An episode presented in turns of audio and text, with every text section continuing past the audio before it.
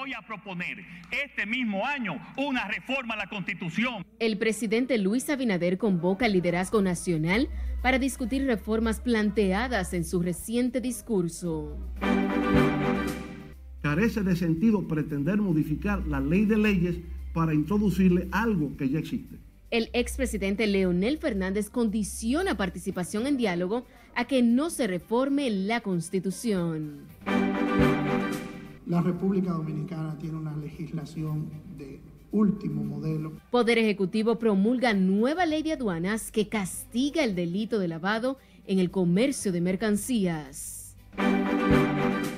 Hemos agotado todas las fuentes de financiamiento que podríamos tener. Suplidores del desayuno escolar reclaman al gobierno deuda de 5 mil millones de pesos. Porque me quitaron mi primera hija. Ese fue mi primer corazón, me la quitaron. Tres feminicidios y varios asesinatos durante el fin de semana vuelven a disparar las alarmas sobre la violencia social.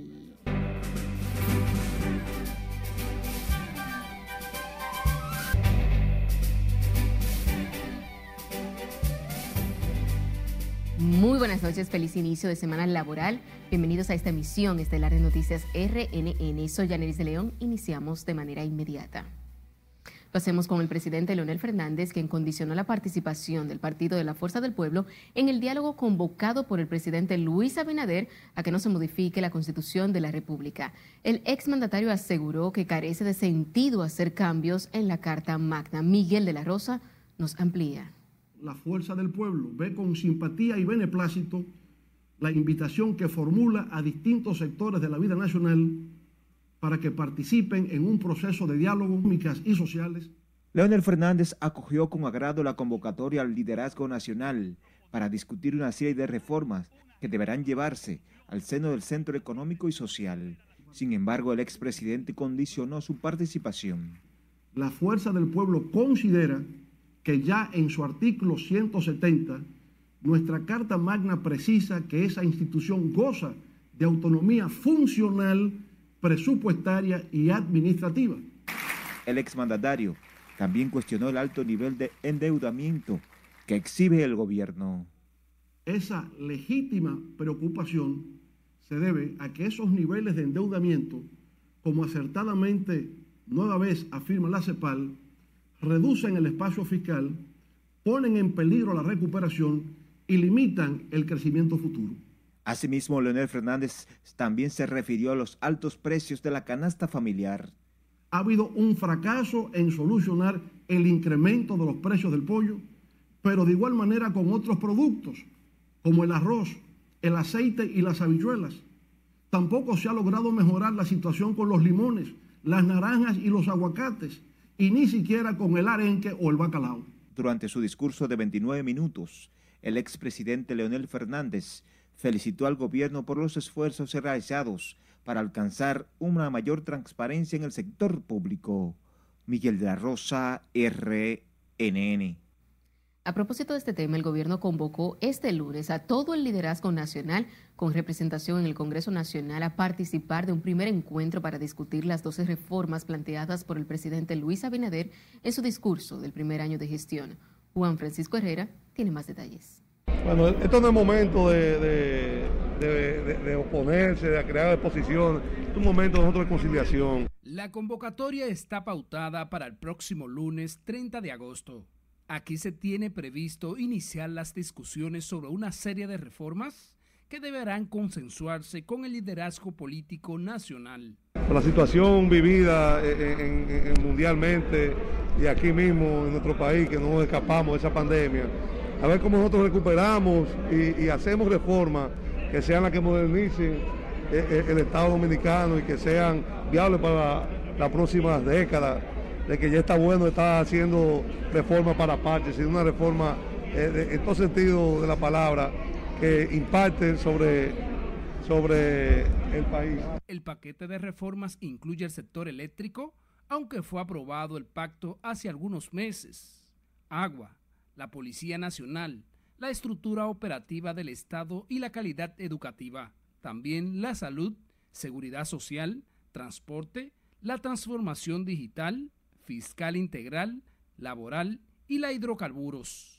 Es una iniciativa que procura reformar y modernizar el Estado y la cosa pública en la República Dominicana y que va a contribuir para mejor, eficientizar malos procesos, a superar atrasos enormes que registramos al día de hoy, como esta ley de aduanas que tenía 40 años siendo discutida y el presidente ha planteado temas de mucha trascendencia.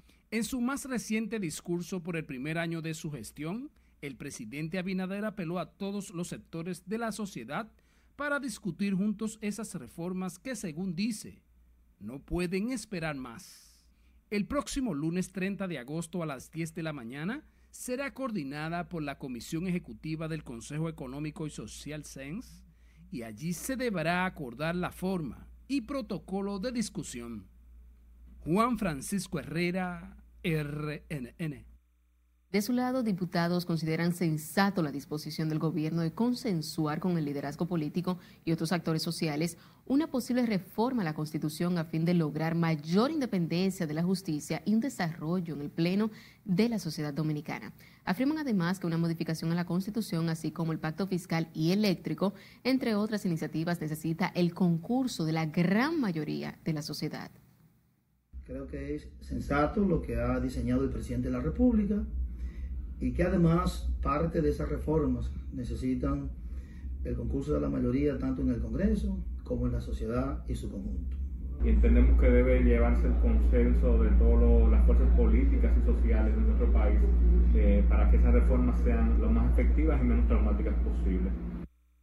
Los legisladores recomendaron además consensuar entre las fuerzas políticas y sociales todo lo relacionado a los cambios y transformaciones que necesitan para lograr el bienestar y la mejoría de la calidad de vida de la gente.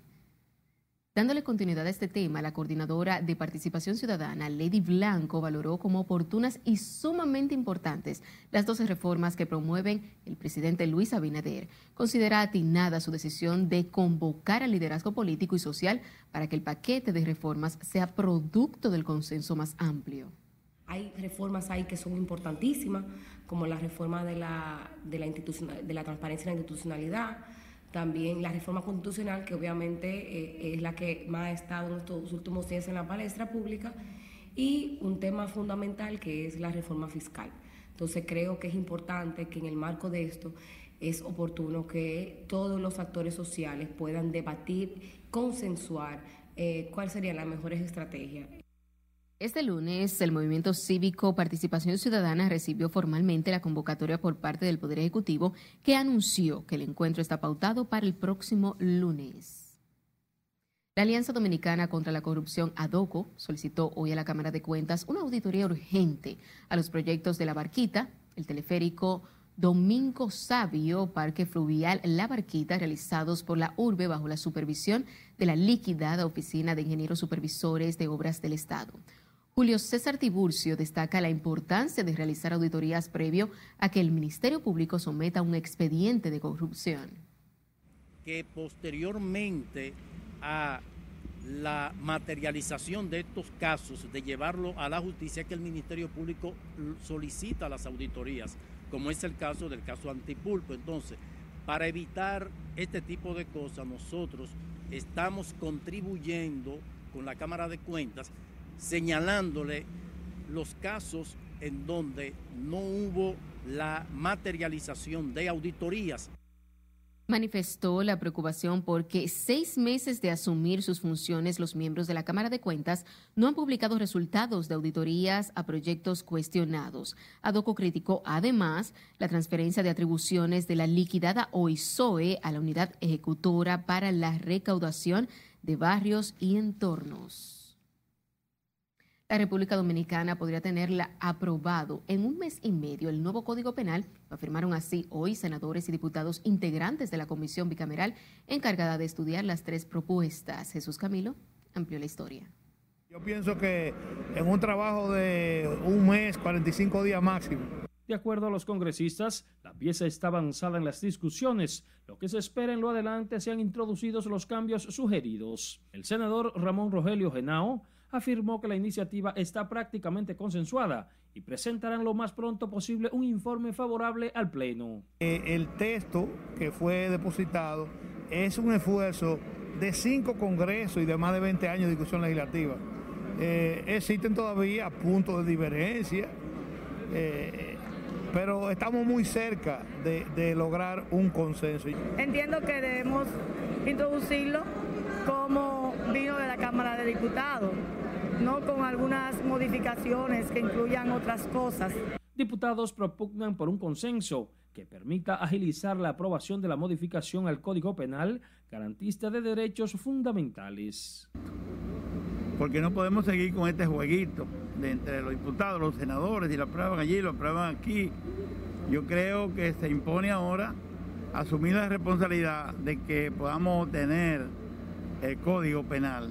Eh, una pieza que tiene 20 años eh, haciendo turismo eh, eso implica que si tiene que tomarse un poco más de tiempo, dos o tres semanas, para lograr un consenso que se acerque a lo, lo más posible a lo que pide la sociedad dominicana, nosotros lo vemos positivo. El proyecto de reforma al Código Penal fue reintroducido al Congreso el 16 de agosto pasado. El viernes último fueron presentadas dos propuestas nuevas.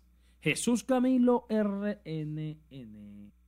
El presidente Luis Abinader promulgó esta noche la nueva ley de aduanas, legislación que según dijo servirá para implementar más controles y controlar y colocar al país a la altura de otras naciones en materia del comercio internacional. Nuestro compañero Juan Francisco Herrera se encuentra en directo desde el Palacio Nacional. Cuéntanos, buenas noches. Gracias, así es. El mandatario dijo que con la nueva ley 98-21 se busca modernizar y disminuir los procesos burocráticos desde el Estado. Una regulación que estaba totalmente desactualizada de la realidad del comercio local e internacional que, como dijo Yayo, data del año 1953. El jefe de Estado en presencia del director de aduanas Eduardo Sanz Lobatón y los presidentes del Senado y la Cámara de Diputados promulgó la ley de aduanas. La pieza de 420 artículos tiene 20 nuevas medidas de facilitación de comercio, tipifica cinco delitos, regula las empresas de envíos rápidos y reconoce el uso de la tecnología. En que la promulgación de esta ley apoyará los esfuerzos que de manera sobresaliente está coordinando la Dirección General de Aduanas para despachar en tiempo récord las mercancías de nuestros puertos, aeropuertos, pasos fronterizos y toda zona primaria aduanera. El director de aduanas también precisó que la nueva ley establece sanciones que van desde el contrabando, falsificación, usurpación de funciones, entre otros delitos. La República Dominicana tiene una legislación de último modelo que hoy regula el comercio exterior de una manera muy ventajosa cuando nos van a comparar los actores internos y externos de dónde traer su comercio. En cuanto a las atribuciones, se agregan medidas sobre el lavado de activos vía comercio de bienes, siguiendo recomendaciones del Grupo de Acción Financiera de Latinoamérica. Que establece que la interposición de un recurso en sede administrativa o jurisdiccional suspende el cómputo de plazo de tres años para la prescripción de la deuda tributaria aduanera. La nueva ley de aduanas representa un avance para el país convertirse en un hub logístico en la región, iniciativa que lograría mejorar el comercio internacional. El presidente Luis Abinader dijo que la nueva ley de aduanas también forma parte de las reformas que tienen carpeta. Vuelvo contigo. Gracias, Juan. Recuerde seguirnos en las diferentes cuentas de redes sociales con el usuario arroba noticias RNN y a través de nuestro portal digital www.rnn.com.do porque actualizamos todas las informaciones las 24 horas del día, los 7 días de la semana.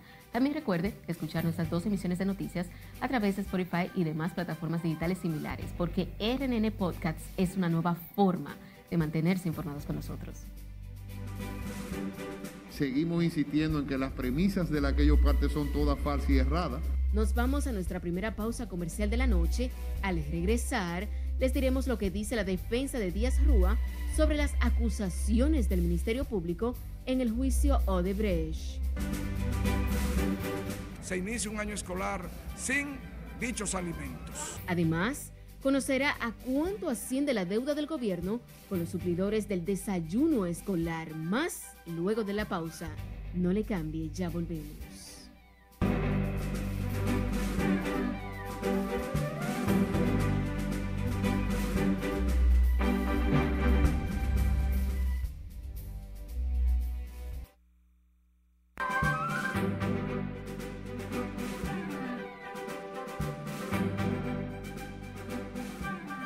Iniciamos este bloque internacional con todos los miembros de las fuerzas militares de Estados Unidos quienes estarán obligados a vacunarse contra el COVID-19 ahora que la inyección de Pfizer recibió la aprobación de las autoridades de salud de esa nación. De esta manera iniciamos nuestro resumen internacional con nuestro compañero Miguel de la Rosa.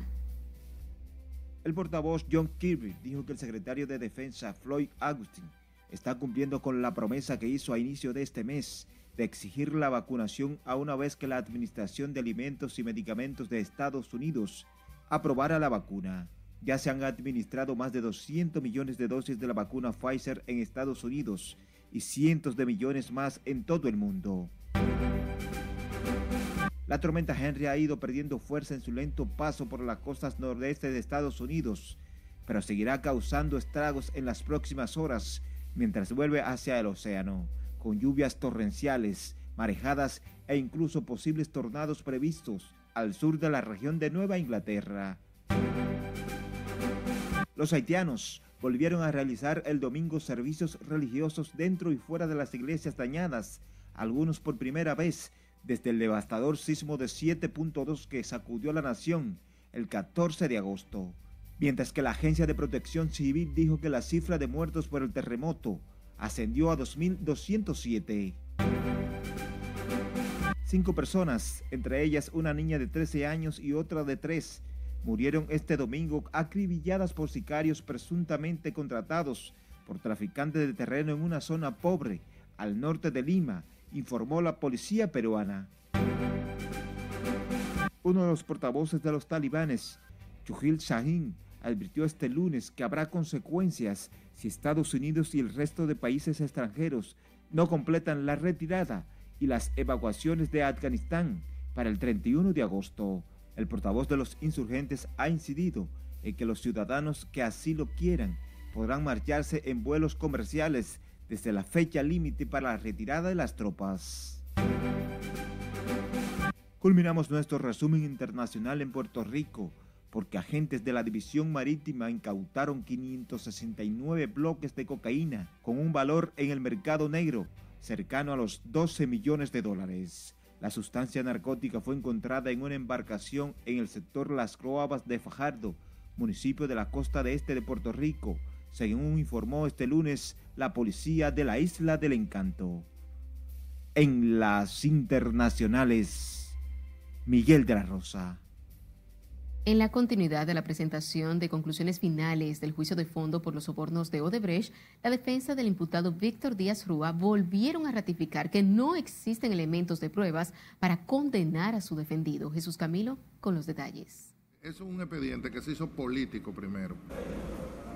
Los abogados del exministro de Obras Públicas, ingeniero Víctor Díaz Rúa, aseguraron que el expediente acusatorio del Ministerio Público está plagado de contradicciones y falsedades insistieron en que el órgano acusador no tiene elementos para sustentar el pedimento de una condena de 10 años contra el exfuncionario. Fue un expediente político que hizo, lo hicieron en el Palacio para acusar a los que no eran y salvarse ellos. Entonces, este Ministerio Público que está acostumbrado a, porque no fueron esta gente, yo entiendo que no, fue el, procurador, pero estos están acostumbrados a que en lo, en lo, en lo las acusaciones que seguir y conseguir una condena, a lo como de lugar. El Ministerio Público hoy ha quedado muy mal parado, ya lo veníamos diciendo el primer día, seguimos insistiendo en que las premisas de la que ellos parten son todas falsas y erradas, incluso sesgadas, porque hay casos de eso, por ejemplo, como Pinalito que se había archivado a favor de Radamés Seguro y vieron archivar el expediente entero. Materia de... Sin embargo, el Ministerio Público aseguró que existen pruebas contundentes para lograr condenas de 10 años contra todos los encartados en el expediente de Odebrecht. Reconoce que un testigo del Ministerio Público, Mauricio Danta Becerra, vincula en, en, este caso a tres personas. Y esas tres personas que incluso ellos mismos tienen que reconocer, se trata de Víctor Díaz Rúa, Conrado Pitaluga y Ángel Rondón. El doctor Miguel. El juicio fue aplazado para este martes a las 10 de la mañana y tiene previsto continuar su exposición final defensa técnica del exministro de Obras Públicas Víctor Díaz Rúa, quien tiene hasta el jueves para concluir sus argumentos.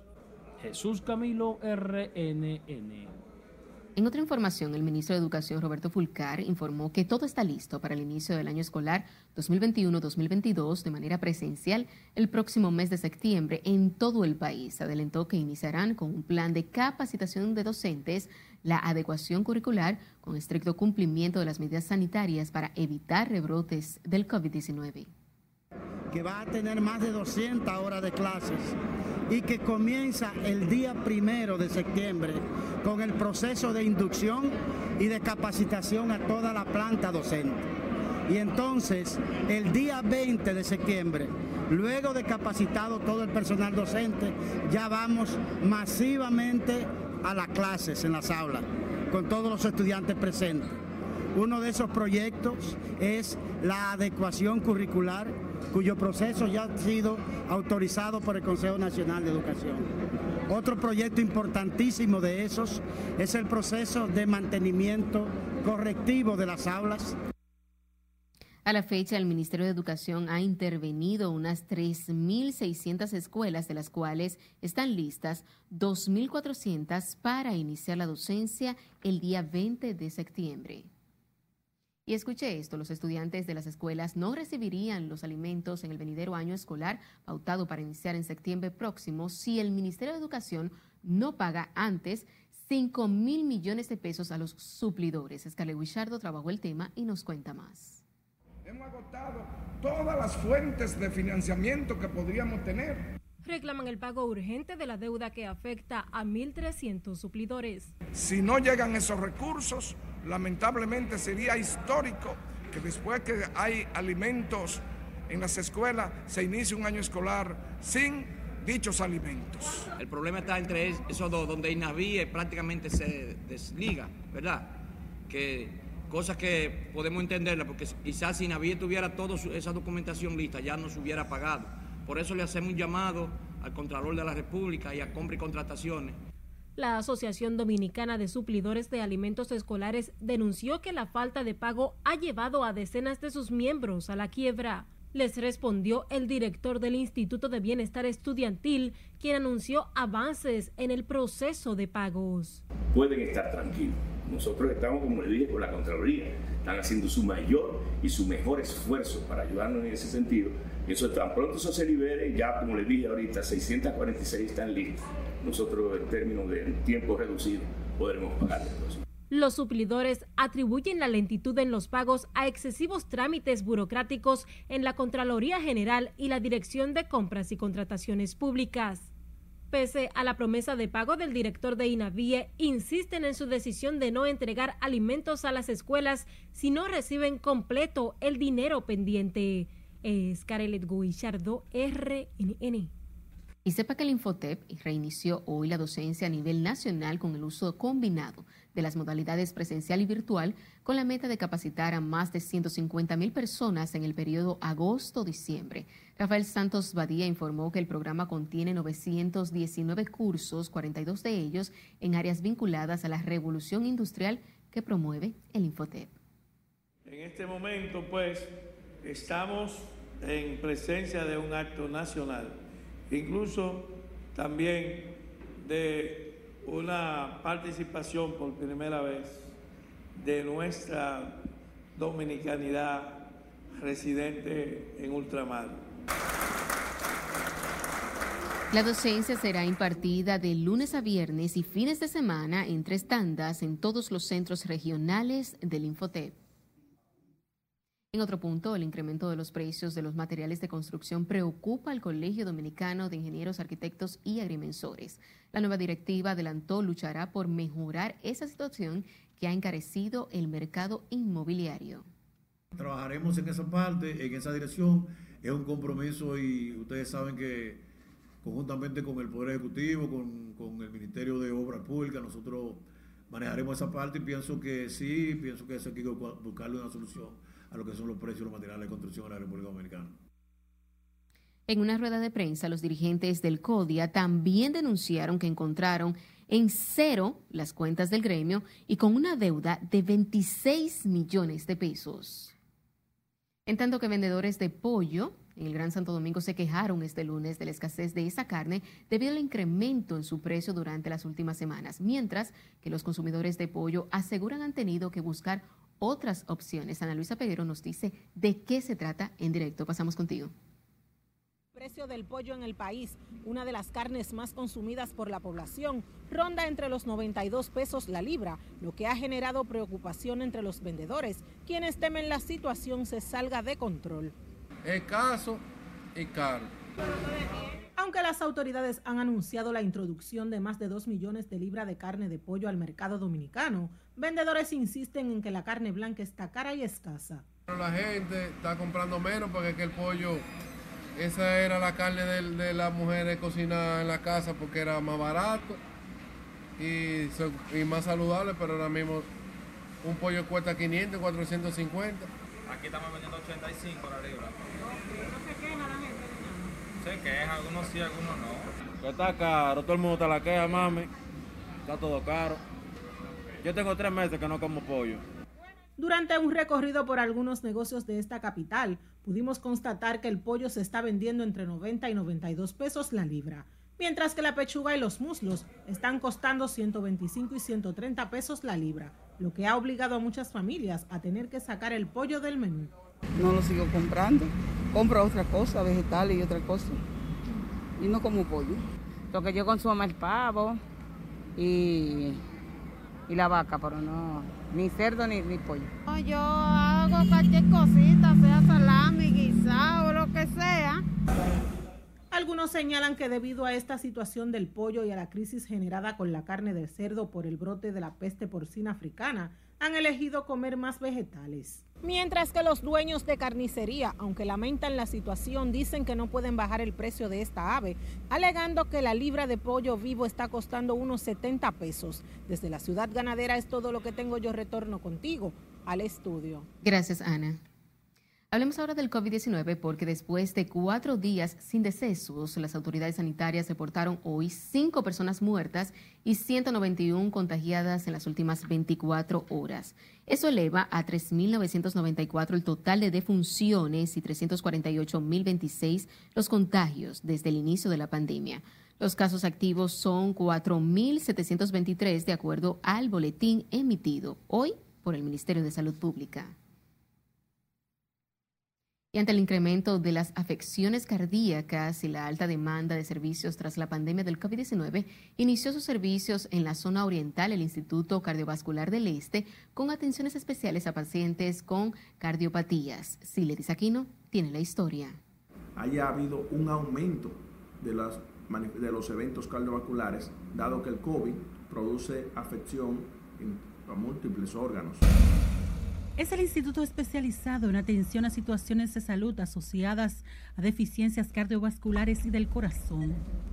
Desde su inicio opera como un centro de referencia nacional. Como respuesta a una necesidad o más bien a una problemática de salud cardiovascular. Y esta problemática es que los pacientes de nuestra región que padecen infarto al miocardio, o lo que la gente bien, lo que los médicos bien conocemos como síndromes coronarios agudos, son emergencias cardiovasculares que requieren atención lo más pronto posible. El centro ofrece todos los servicios cardiovasculares, incluidos pacientes con seguro de cenaza contributivo, en muchos de los casos sin costo adicional. Pero tenemos la consulta de cirugía cardiovascular, tenemos la consulta de vascular, la consulta de eh, electrofisiología aquí en el centro, cardiología, gastroenterología también y tenemos todos los procedimientos no invasivos, como son MAPA, HOLTE, eh, prueba de esfuerzo y también eh, ECO. La apertura del centro especializado en afecciones cardiovasculares ha tenido una buena acogida entre los residentes de la zona oriental. Aquí también se coge el seguro eh, del gobierno y la atención es muy buena, no importa que sea seguro privado como público.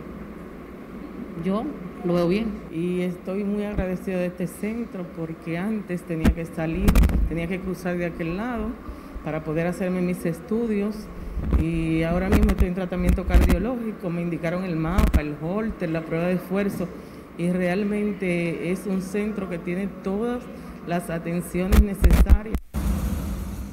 Debido a la elevada demanda de pacientes, los directivos del Instituto Cardiovascular del Este ya tienen prevista la apertura de un área quirúrgica. El Instituto Cardiovascular del Este está ubicado en la marginal Las Américas de Alma Rosa II. Sila Aquino, RNN. Y recuerde seguirnos en las diferentes cuentas de redes sociales con el usuario arroba noticias RNN y a través de nuestro portal digital www.rnn.com.de porque actualizamos todas las informaciones todos los días. También recuerde escuchar nuestras dos emisiones de noticias a través de Spotify y de más plataformas digitales similares, porque RNN Podcasts es una nueva forma de mantenerse informados con nosotros. Tras la búsqueda y captura de esas tres personas que están identificadas, de nuevo un corte comercial cuando retornemos sabrá del saldo de víctimas que dejó la delincuencia durante el fin de semana. Una señora murió porque el 911 no tuvo tiempo a poder llegar. También les diremos por qué los reclamos de los agricultores de San Juan de la Maguana no terminan. Sigan con RNN, emisión estelar.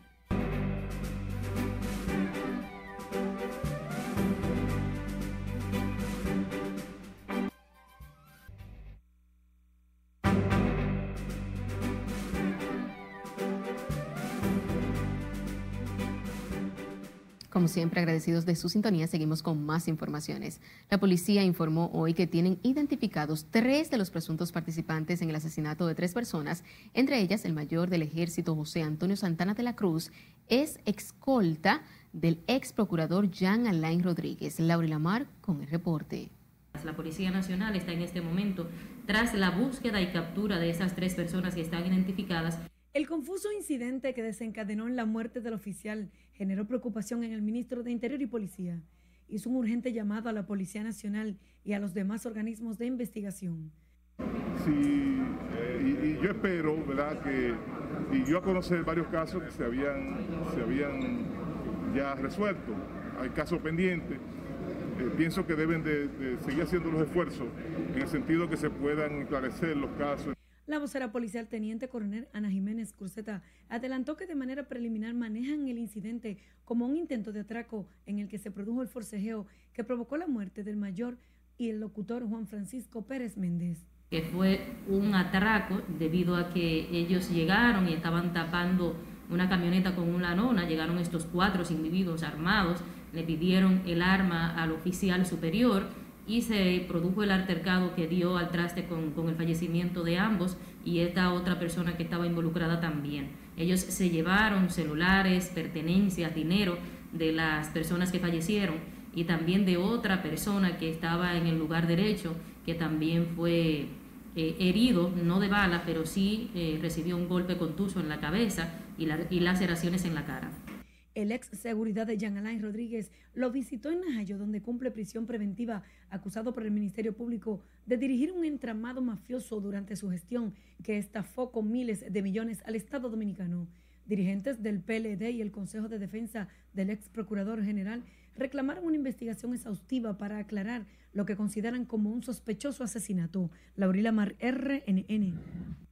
En otro orden, familiares de un adolescente y una anciana asesinadas brutalmente en la comunidad de Arroyo Salado, en la provincia María Trinidad Sánchez, protestaron esta mañana frente al Palacio Nacional en reclamo de justicia. Aseguran que casi tres meses del hecho todavía las autoridades no han dado respuesta y tampoco han señalado a los responsables. Diariamente de allá llamamos al coronel, habemos ido al cuartel y el coronel lo que nos dice es que la prueba no ha salido, que inmediatamente salga, ellos actúan. Una, él dice que allá el caso no se ha resuelto más rápido porque en verdad es lo que él dice, no hay cámara. Allá no hay cámara de seguridad en ninguna parte del barrio. ¿Por qué? Porque me quitaron mi primera hija. Ese fue mi primer corazón, me la quitaron. Entonces nosotros que queremos justicia y que nos entreguen los resultados, que ya está bueno, ya va para tres meses. Y mi hija ni siquiera han dicho de qué murió ni nada ni a la hora. Todo el mundo comenta que fuimos nosotros los que asesinamos a nuestra madre a esa niña.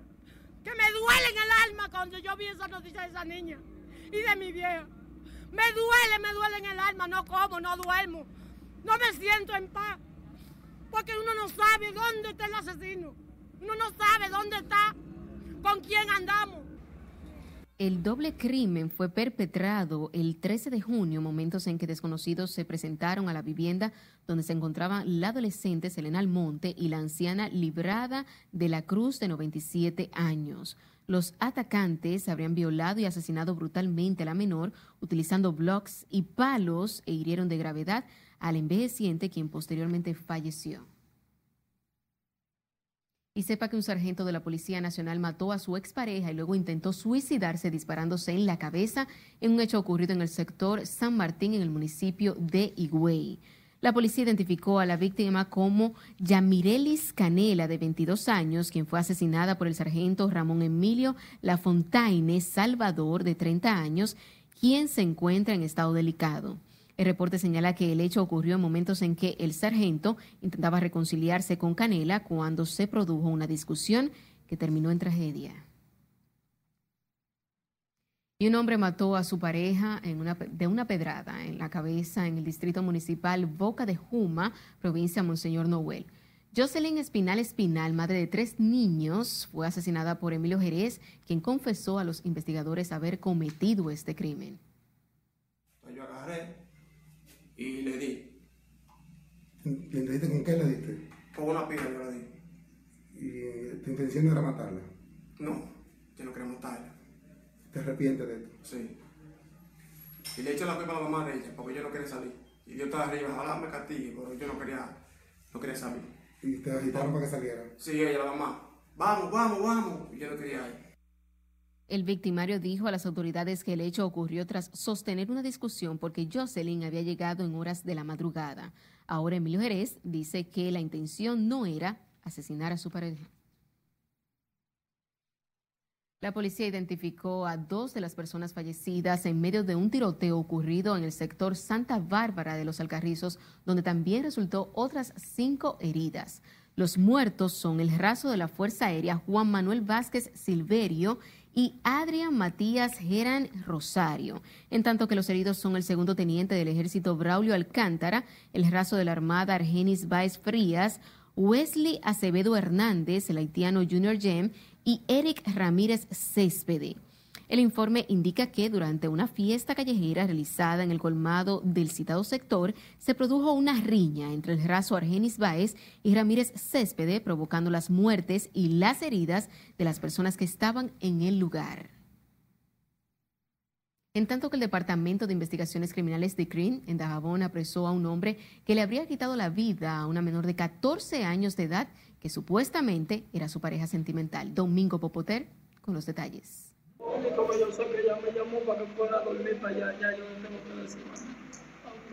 Los miembros del DICRIN en Dajabón realizaron un intenso rastreo en la zona limítrofe con Elías Piña, logrando apresar al supuesto matador. Autoridades policiales adscritas al Departamento de Investigaciones Criminales DICRIN en Dajabón apresaron al nombrado Daniel Ramos Mateo, buscado por haberle quitado la vida a su pareja Jennifer Polanco, de 14 años de edad. Para que se haga justicia, porque lo que ese señor hizo no tiene madre. Una niña, solamente quitarle la vida a una niña por, por, porque tiene antojo solamente pasional contra ella.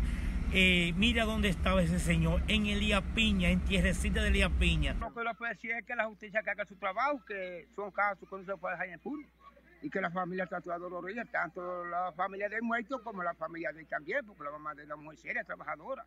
Y entonces nunca, cuando en veces, los papás sí tienen culpa de nada que los hijos hagan eso de la noche.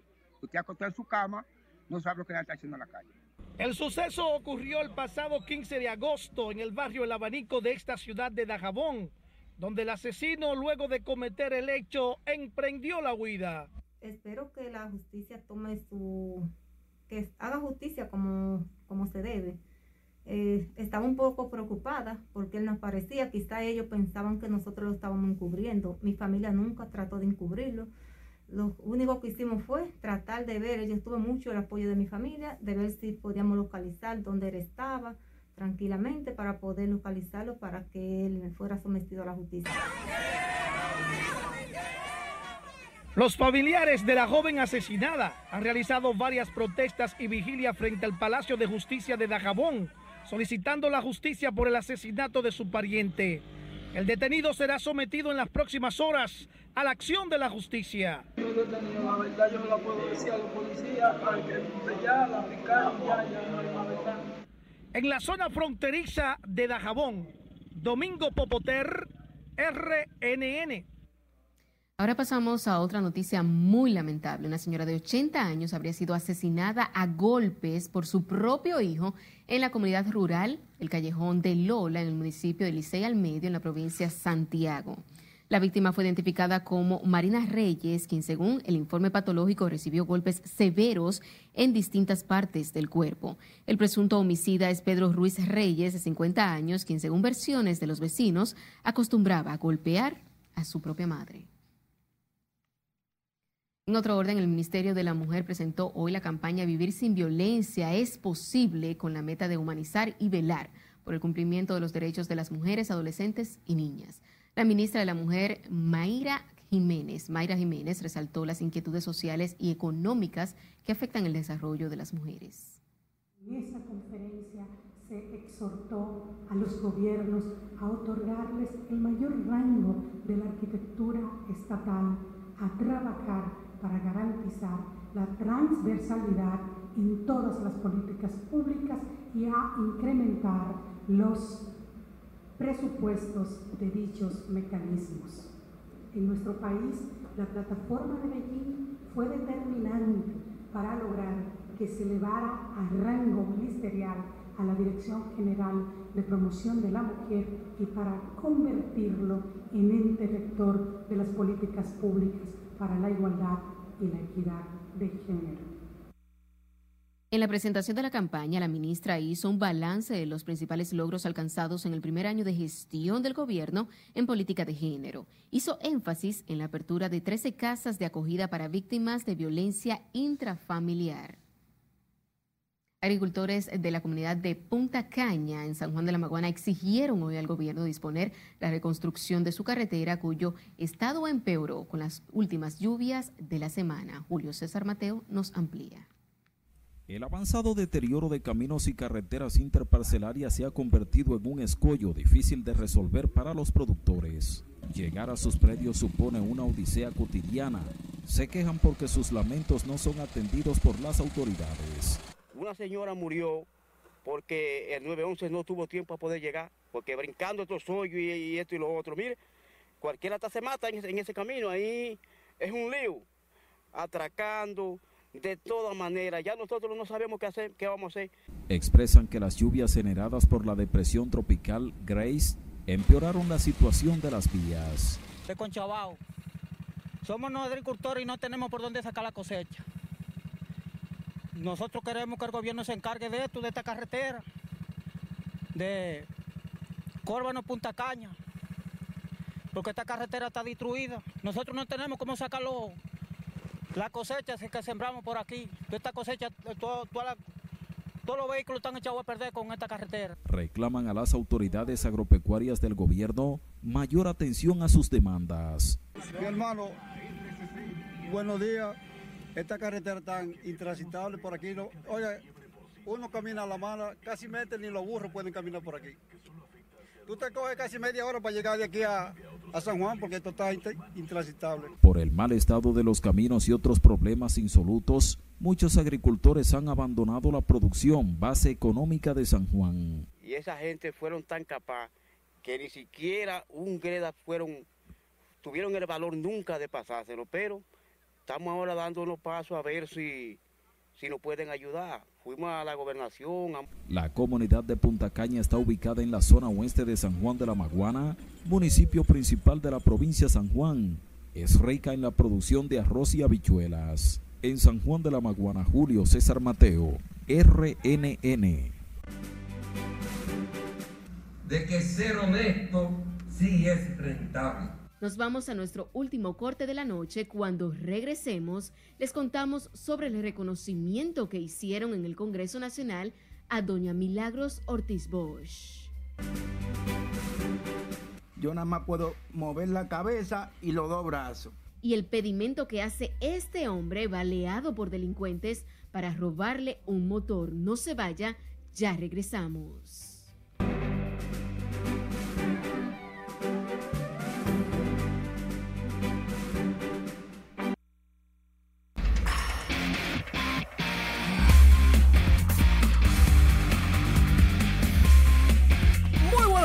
Iniciamos la entrega deportiva escuchando al presidente de la República, don Luis Abinader, que estuvo en Puerto Plata y por una petición del NBA dominicano Chris Duarte dijo esto.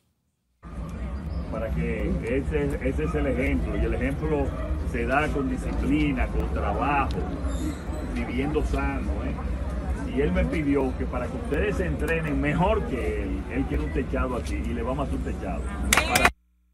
Ay, chichi, un techado para que los niños y juveniles puedan desarrollar sus cualidades en el baloncesto y lleguen donde llegó Chris Duarte a la NBA, ¿por qué no? Mientras tanto hay ciclismo. Atención, por ocasión número 34 se va a efectuar el 29 de agosto la Copa Ciclista Copa de Oro.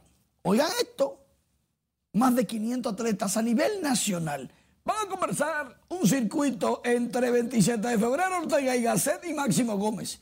Y después hay dos eventos más de BMX y de mountain bike. Así que el ciclismo en sus buenas, la asociación del distrito es quien preside el evento. Por otro lado, en las grandes ligas, Wander Franco se convirtió en el novato con más juegos consecutivos llegando a base. Tiene un total de 24 y contando. El novato de Tampa Bay empató con Rocco Valdelli esta hazaña con los Rays. Por otro lado, atención que Aramis Ramírez en el Wrigley Field, estamos esperando a Sammy Sosa, dicho sea de paso, lanzó la primera bola. No quieren saber de Sammy Sosa en, en Chicago, increíble. Pero Aramis sí tiró la primera bola junto con Giovanni Soto este lunes. Dicho sea de paso, los cachorros de Chicago están que no ganan una en su casa. ¿Será porque no invitan a Sammy Sosa? Han perdido, oigan bien, un récord de 14 juegos consecutivos. En el 1994 habían perdido 12.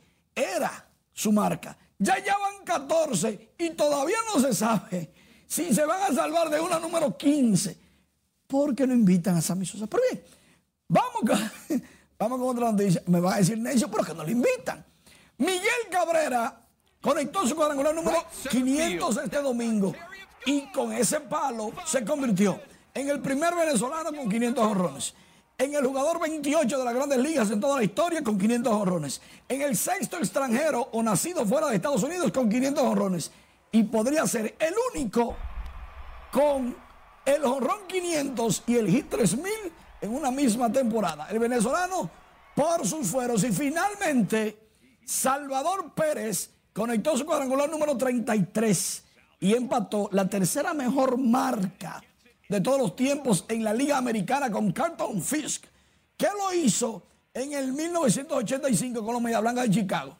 Lo que quiere decir que si logra Salvador Pérez tres cuadrangulares más, será el catcher en la Liga Americana con más vuelas cercas en toda la historia y él parece que lo va a lograr.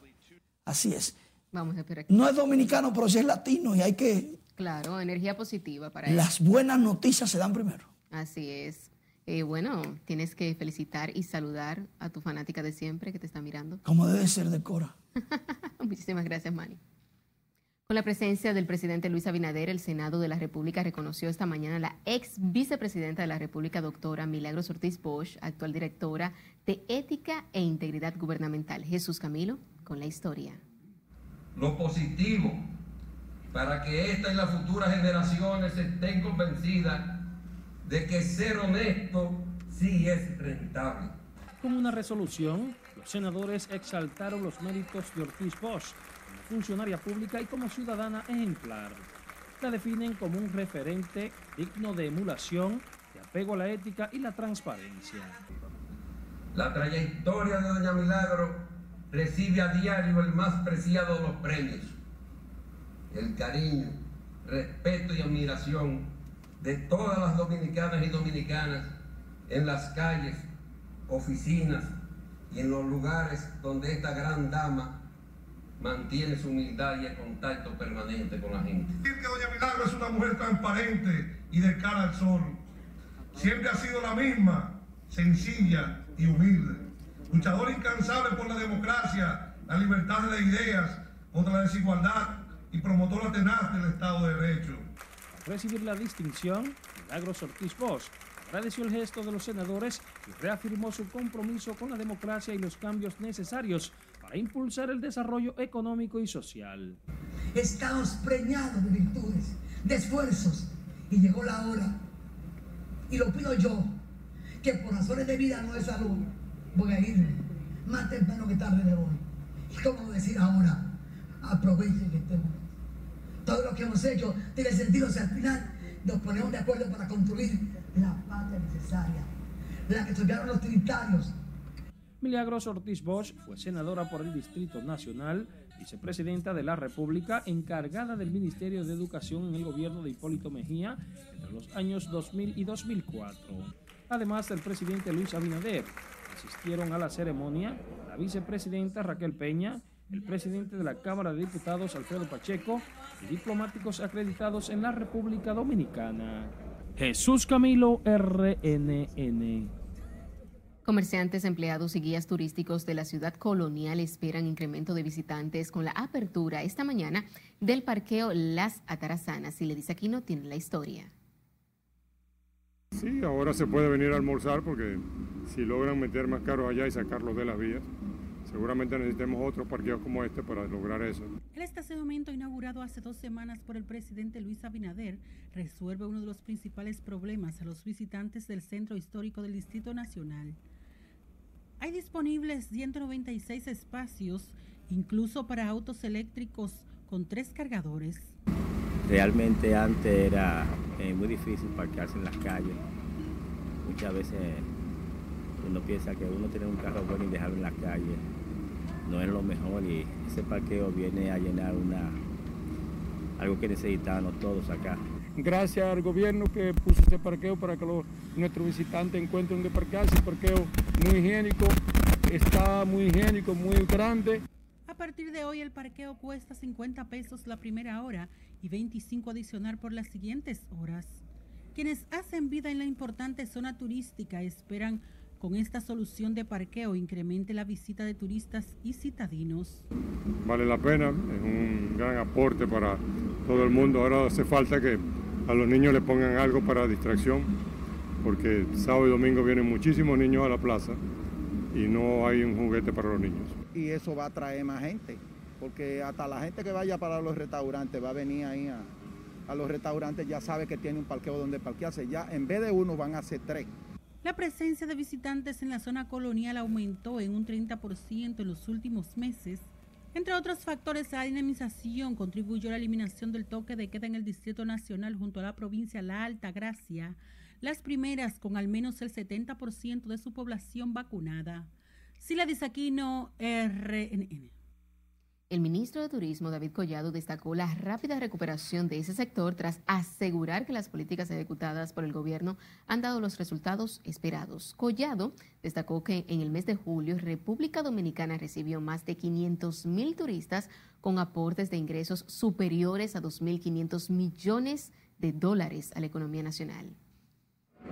A nuestra llegada en el mes de agosto y septiembre llegaron a República Dominicana 1.700 vuelos y 1.300 y pico de vuelos.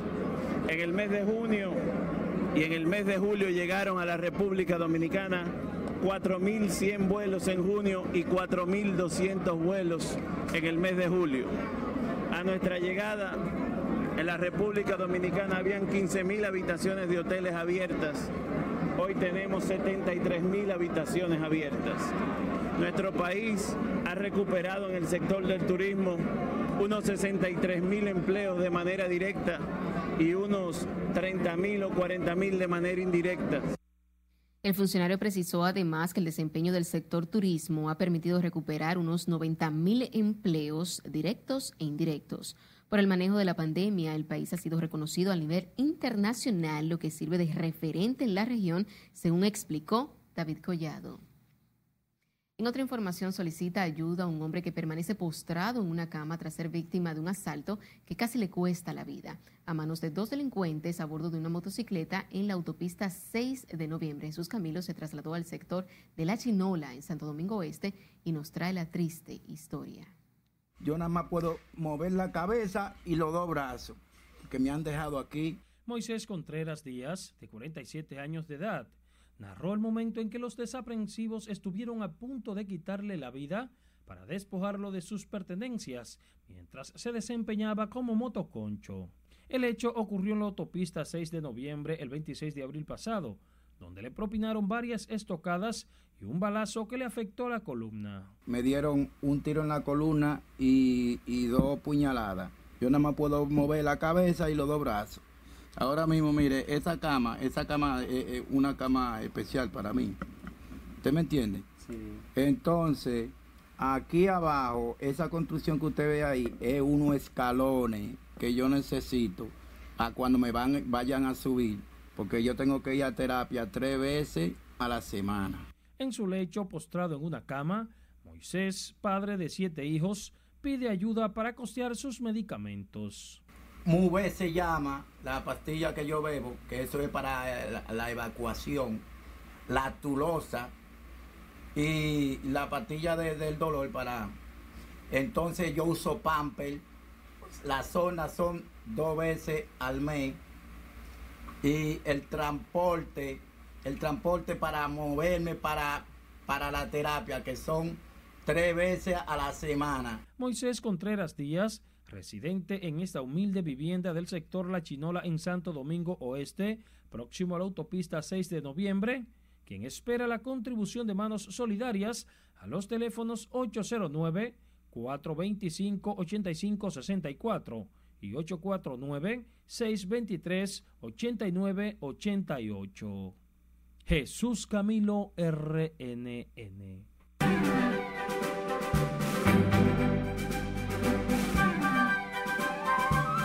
Hola, ¿qué tal? Buenas noches. Georgina Duluc se prepara para subir al escenario para mostrar a una caperucita roja muy distinta a la que conocemos.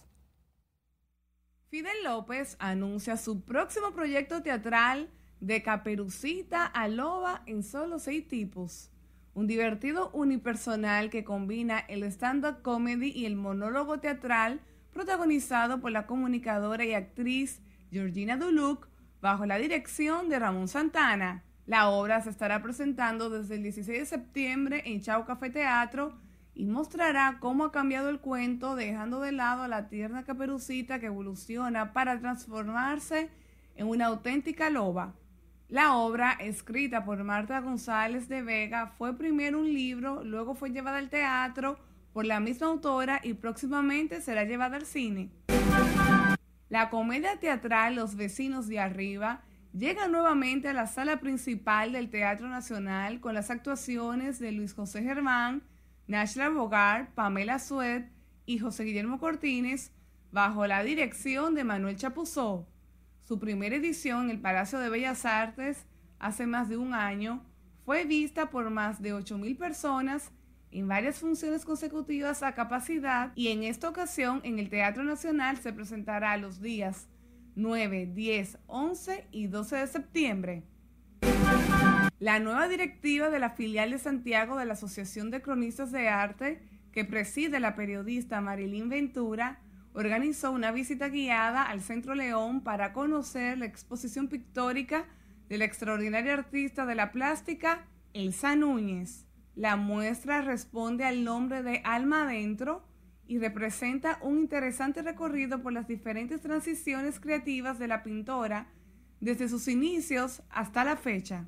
El curador oficial de la muestra, Miguel Piccini, fue responsable de guiar la visita quien ofreció datos puntuales sobre la conexión entre la vida y las obras de Núñez. La bachata es la protagonista y así lo demuestran los artistas de origen dominicano Ralphie Dreams y You Michael, que nos regalan una canción que no podrás parar de escuchar y que lleva por nombre Solita, bajo la distribución de la Oreja Media Group. El video lyrics de Solita está disponible en los canales oficiales de ambos artistas en la plataforma YouTube Además, el tema se encuentra en Spotify, Deezer y Apple Music. Qué bueno que, sigue, que siguen surgiendo nuevos exponentes de este género que definitivamente es el más internacional que nosotros tenemos. Hasta que diversión feliz resto de la noche. Éxito para ellos. Eso sí. Muchísimas gracias. Contigo finalizamos esta emisión estelar de Noticias RNN. Feliz resto de la noche.